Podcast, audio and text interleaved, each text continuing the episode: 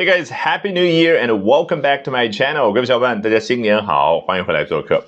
Today we're going to be talking about the alleged pyramid scheme involving married actors Zhang Ting and her husband Lin Ruiyang. And we're going to be doing that by taking a look at what South China Morning Post has to say in a very recent report. 我们今天通过南华早报一篇文章的节选来深入聊一下张婷、林瑞阳夫妇涉嫌传销这个话题的同时，当然更重要的任务，学到相关的英文表达。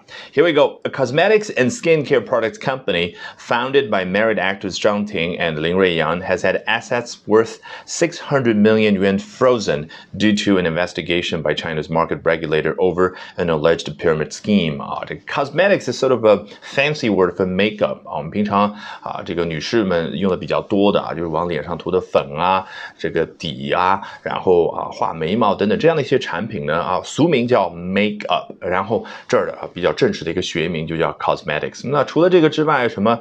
水呀、霜啊、乳啊这样的用于护肤的产品呢，叫 skincare products。所以这样的一家公司，哎，由谁创立的呢？Founded by married actors Zhang Ting and Lin Ruiyang 啊，由他们这对夫妇所啊创立的这家公司，现在究竟怎么样的呢？Has had assets worth six hundred million yuan frozen 啊，乍一看好像挺复杂，其实简单的不得了。Has done something，对不对？已经做了某事，做什么事呢？Have something done。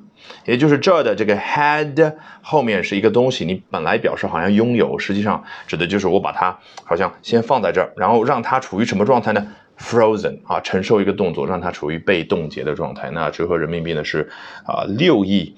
一人民币啊，差不多是九千四百万美金左右啊。毕竟这个英文报道嘛，针对国际市场，所以呢也要折换成美金。好，为什么会出现这个情况呢？哦，due to an investigation by China's market regulator 啊，因为中国的市场监管部门展开了一次调查。注意，我刚刚说成叫展开一次调查，人家其实直接用名词表达就可以，对不对？due to An investigation 是不是？你觉得 due to 这样的小小的像介词一般的东西还是非常非常有用的啊？那这个 regulator 是我们今天好好讲的一个词。呃呃，you might find a lot of different Chinese definitions um in English Chinese dictionary 啊，你可能在英汉词典当中会看到很多很多的翻译，一会儿监管者，一会儿监管机构，一会儿监管部门。那究竟怎么去理解？It has nothing to do with Chinese. It only has to do with the English verb regulate. Anyone or or anything or any organization that regulates can be referred to as a regulator 啊，英文这样的名词来源很简单，它但凡能够发出 regulate 这个动作，它就可以叫 regulator。所以在这个语境当中，指的当然就是石家庄市的那个市场监管部门。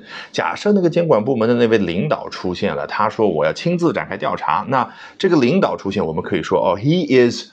A regulator。那如果说他要派五个人员专门深入到这家公司展开调查，那那五个人员呢？We can refer to them as five regulators。相信你已经明白了。当然呢，我接下来呢，接着往下讲之前，哎，不妨在这个上面再多展开一点。你发现没有？我们 regulate 翻译成中文可以翻译为叫管、监管。这个管和企业里面那个管，尽管中文字是一模一样，但是在英文当中完全不一样。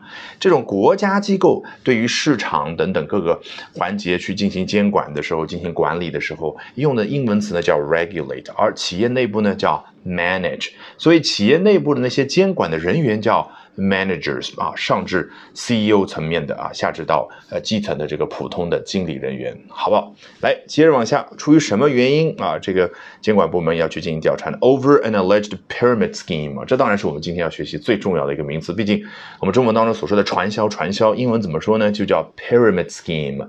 凡是带 scheme 的啊，基本上都是。